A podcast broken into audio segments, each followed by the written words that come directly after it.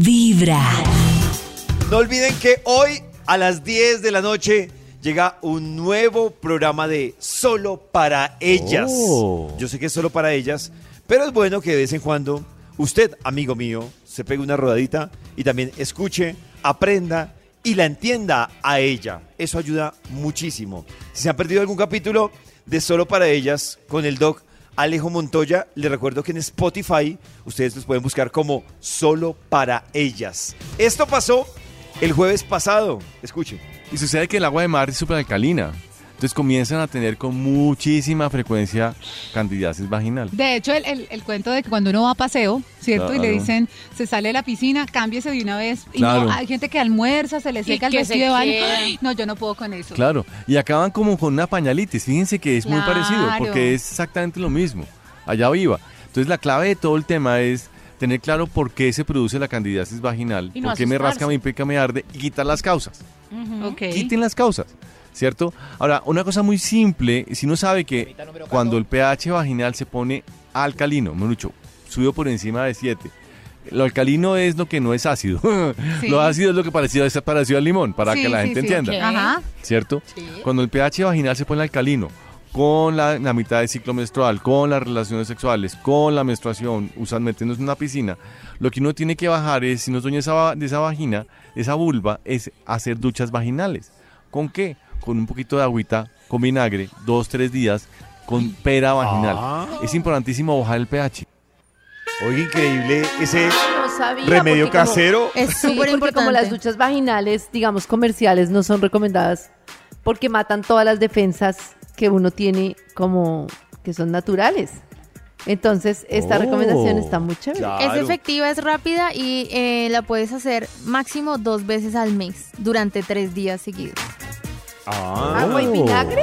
Sí, veces. exacto. Un poquito de combinación de agua Oh. con vinagre. Puedes comprar una perita o puedes comprar una jeringa de las gruesas, gruesas. Y con eso puedes hacer el lavado. Eso que Ah, dice, muy bien. eso que dice el doc y la gente no entiende, cada parte del cuerpo tiene un pH.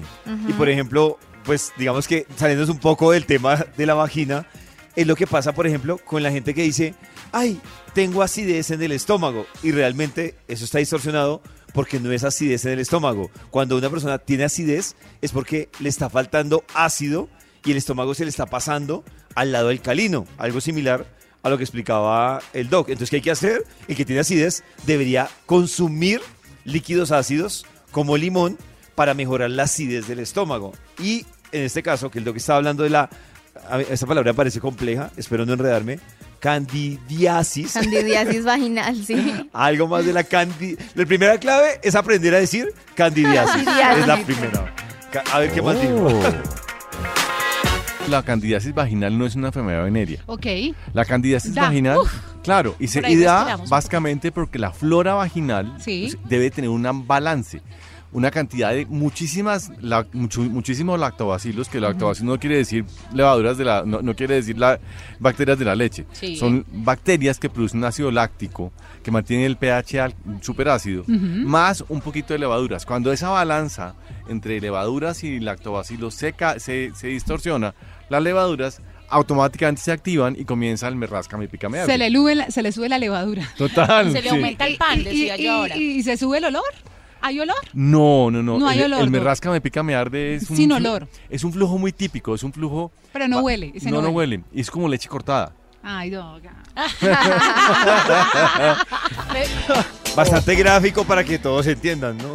Ay, es que es tan difícil. Puede cambiar de color, de olor, todo. Por eso hay que estar pendiente del flujo. ¿Cómo Hoy- hace uno como hombre eh, si su pareja eh, de repente aparece con estos síntomas para decirle sin afectar su sensibilidad? Ah, qué buena Sí, pregunta, Max, Max. Es que uno sabe, uno de chica sabe cuando No, a algo no está no. bien. O a veces no, o se están haciendo la loca, como alguien con mal aliento. Claro. A veces, ¿cómo, cómo hace uno para ayudarle? Amor, míralo. Uy, no sé si sea bueno decirlo. Yo que he tenido infecciones vaginales, como toda mujer, que es súper normal, uno siente cuando el olor no está bien, cuando va al baño y se mira el protector. Incluso estando sentada, aquí en este momento podría sentir un olor si algo no está bien. De ¿Ah, sí? verdad, Ay, no, a mí no me ha dado un olor así. ¿Será que tengo mal el olfato? Es súper fuerte. Es que eso depende de tantas Lleva cosas. un día de buena vibra, empezando con Vibra en las mañanas.